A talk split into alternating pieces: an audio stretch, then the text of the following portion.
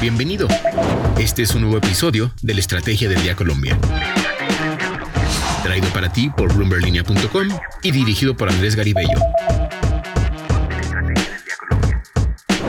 Hola, es miércoles y vamos a hablar sobre lo que está pasando en Medellín en las asambleas de accionistas del GEA. Hace unas horas Jaime Gilinski se presentó en la de Argos y en medio de la tercera OPA les habló directo y fuerte a los directivos del GEA. También, entre otros temas, le explicamos por qué desde afuera se ve a la economía colombiana tan sólida. Soy Andrés Garibello y les doy la bienvenida a la Estrategia del Día, edición Colombia. ¿De qué estamos hablando? Estamos hablando de Nuevo Lojilinski, protagonista de las asambleas de accionistas del GEA que se llevan a cabo esta semana. Pero antes de decir qué pasó en la jornada de ayer, en la del grupo Argos, hay que decir que horas antes se confirmó que el plazo de presentar las ofertas por la OPA de Nutresa se amplió. Pasó del 25 de abril y ahora está hasta el 16 de mayo, es decir, se amplió 21 días más decisión que eh, tomó la familia Gilinski. Y acá es importante la decisión que tome Argos en esta OPA en Nutresa. Hasta el momento los banqueros tienen el 30,8% en Nutresa y su meta es alcanzar al menos el 40% de esa compañía.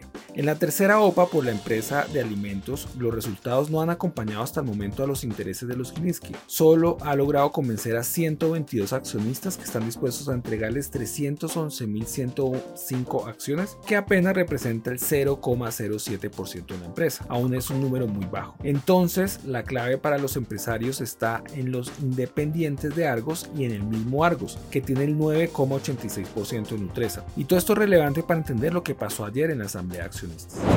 En la asamblea del grupo Argos de ayer, Jaime Gilinski se lanzó a persuadir a los directivos de Argos y fue directo. Les recordó el deber fiduciario que tienen al estudiar la oferta, cuestionó a JP Morgan, el banco que en un informe no le recomendó venderles por considerar que estaba muy por debajo del valor real de la empresa. Les dijo también que Argos no puede actuar como grupo porque legalmente no lo son y conminó a ver la oferta en blanco y negro. Le significa el grupo Argos una entrada de 2,13 billones de pesos. Escuchemos una parte de lo que dijo Jaime Rinsky en la asamblea.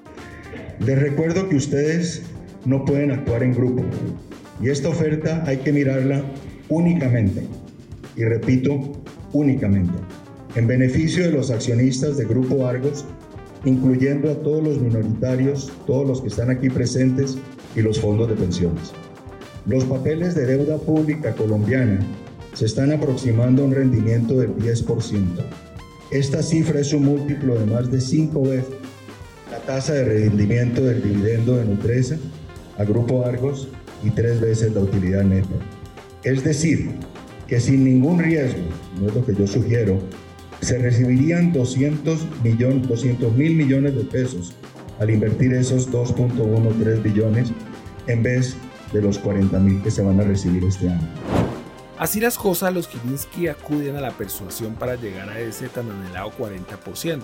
Es decir, están diciendo a los directivos de Argos que vendan su participación para que los Gilinski puedan llegar a ese, ese porcentaje tan anhelado. Ahora, esto no acaba acá. Hoy habrá asamblea en Sura, donde los Gilinski son los accionistas mayoritarios y la situación aparentemente es más tensa.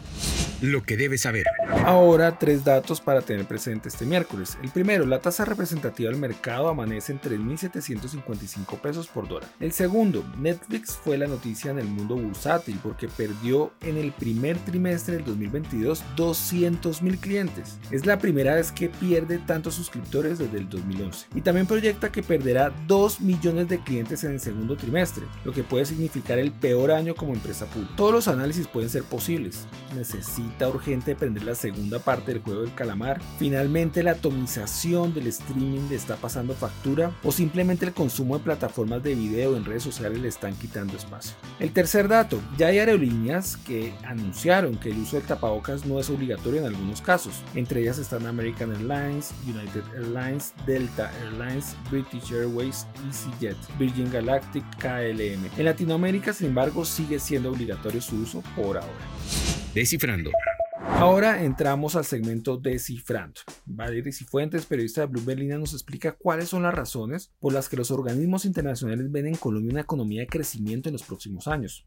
Hola Andrés, están recién salidas del horno las nuevas proyecciones del Fondo Monetario Internacional sobre la economía global que por cierto son mucho más pesimistas ahora que las que se habían entregado en enero. Precisamente entre las regiones que menos crecerían frente al mundo está América Latina. Pero más allá de ver las cifras globales es importante hacer un zoom en qué se espera para los países de la región y sobre esto es que les quiero hablar en este capítulo de Cifrando. Como es usual, les traigo al menos tres datos clave para que entendamos mejor qué tan bien o mal le irá a las principales economías de América Latina según las estimaciones del Fondo Monetario Internacional. Lo primero que debemos saber es que Colombia sería la economía que lideraría el crecimiento entre principales países como Argentina, Brasil, México y Chile. Su liderazgo no solo sería en 2022, sino también en 2023, tanto así que su crecimiento sería de 5,8% y 3,6% en los años en mención. Segundo, según expertos, el buen comportamiento de Colombia frente a sus pares se debe a que, en términos generales, además de ser una economía estable por años y que paga sus deudas, tiene un esquema de control de inflación importante, que sumado a la política monetaria expansiva de los últimos años, ha permitido que el acceso al crédito sea mucho más barato, estimulando así el consumo, lo que también dispara el crecimiento. Tercero,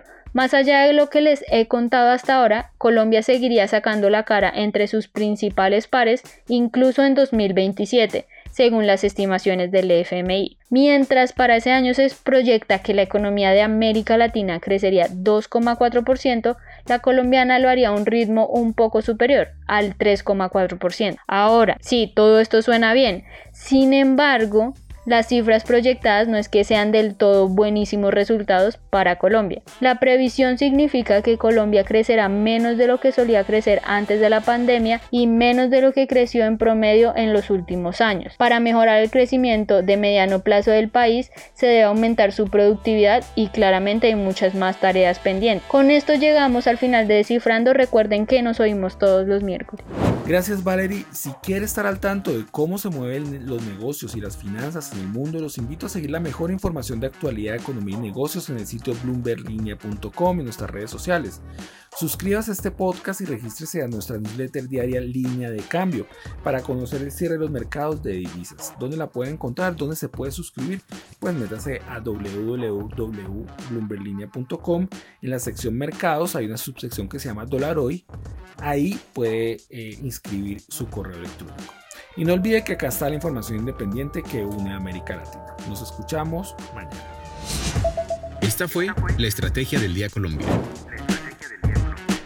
Dirigido por Andrés Garibello, producido por Arturo Luna y Daniel Hernández. Que tengas buen día.